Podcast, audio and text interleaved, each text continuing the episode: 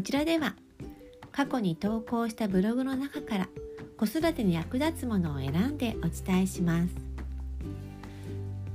今回お伝えするのは2019年2月に投稿したブログからです。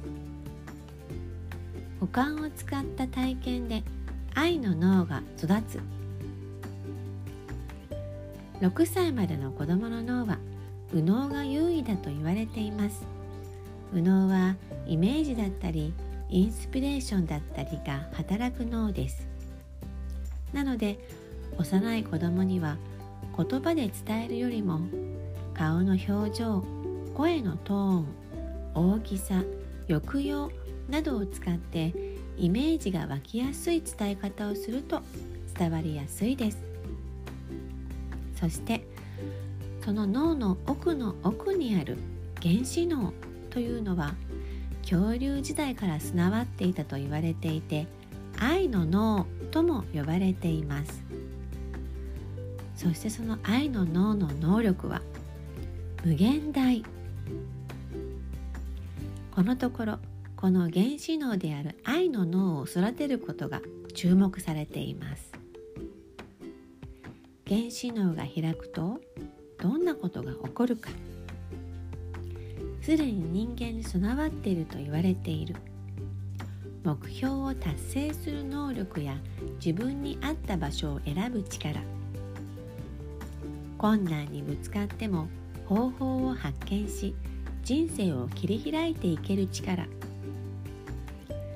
環境に合わせて進化していく力などの能力が発揮できるようになると言われています。ではどうすればこの原子脳愛の脳が開くのか。まずはアートに触れる。耳に心地よい音楽。心にしみ入る絵画。などの芸術に触れる。そして自然の中で遊ぶ。キラキラ眩しい太陽の光。夜空に輝く星空。野原に咲く草花頬をくすぐるそよ風などの自然からの予期せぬたくさんの刺激を受ける。そしてフロー体験。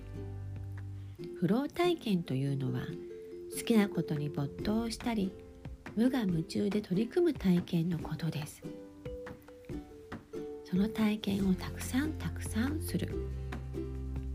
そして最後最も。大切なのはお母さんの愛情。このお母さんの愛情は無償の愛とも呼ばれていてこれは女性にしかないそうです。お母さんがたくさんたくさんこの無償の愛を注ぐことで子どもの能力がどんどんどんどん開花されていきます。なんとも神秘的だなぁと思います。